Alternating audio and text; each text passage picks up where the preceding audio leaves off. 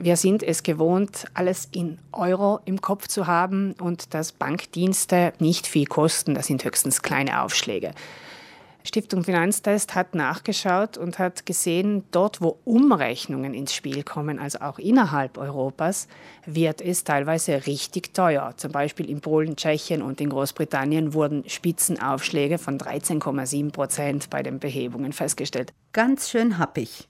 Außerhalb der Eurozone wenden viele Geldautomatenbetreiber auch den Trick mit dem Sofortumrechnen am Bildschirm an, um saftige Gebühren zu kassieren. Auch wenn es sehr transparent klingt, versteckt sich hier eine Kostenfalle. Die Behebung am Automaten wird mit Sofortumrechnung beworben und neben dem Betrag in Landeswährung finden wir einen Eurobetrag, der schon umgerechnet ist und den man uns garantiert. Das klingt sehr transparent, allerdings ist dieser Wechselkurs immer schlechter als jener, den uns die Hausbank verrechnen würde. Daher gilt Nein zur Sofortumrechnung, Behebung in der lokalen Währung. Dasselbe bei Zahlungen im Hotel, im Geschäft, beim Tanken. Andere Länder, andere Sitten. Das gilt besonders für Fernreisen ans andere Ende der Welt. Außerhalb Europas, zum Beispiel in den Vereinigten Staaten oder in Thailand, gibt es an den Automaten noch extra Gebühren. Die können zwischen 2 und 6 Euro pro Behebung ausmachen. Und da muss man sich wirklich den günstigsten Automaten suchen. Die Spesen variieren je nach Anbieter.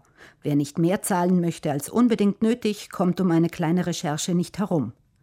Auf Reisen ist es außerdem empfehlenswert, nicht alles auf eine Karte zu setzen, wenn es ans Bezahlen geht.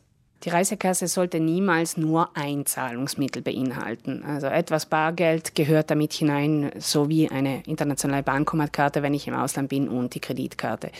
Die Instrumente sollen dann so eingesetzt werden, dass ich möglichst wenig Spesen ansammle. Zum Beispiel sind Kreditkartenzahlungen im Geschäft innerhalb der Eurozone kostenlos. Außerhalb davon kommen auch hier wieder Aufschläge auf mich zu.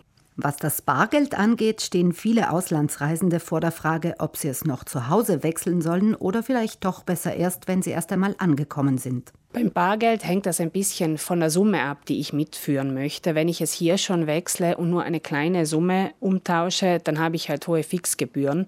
Vor Ort muss ich mich allerdings wieder über den Wechselkurs informieren und mir dort dann die günstigste Stelle suchen.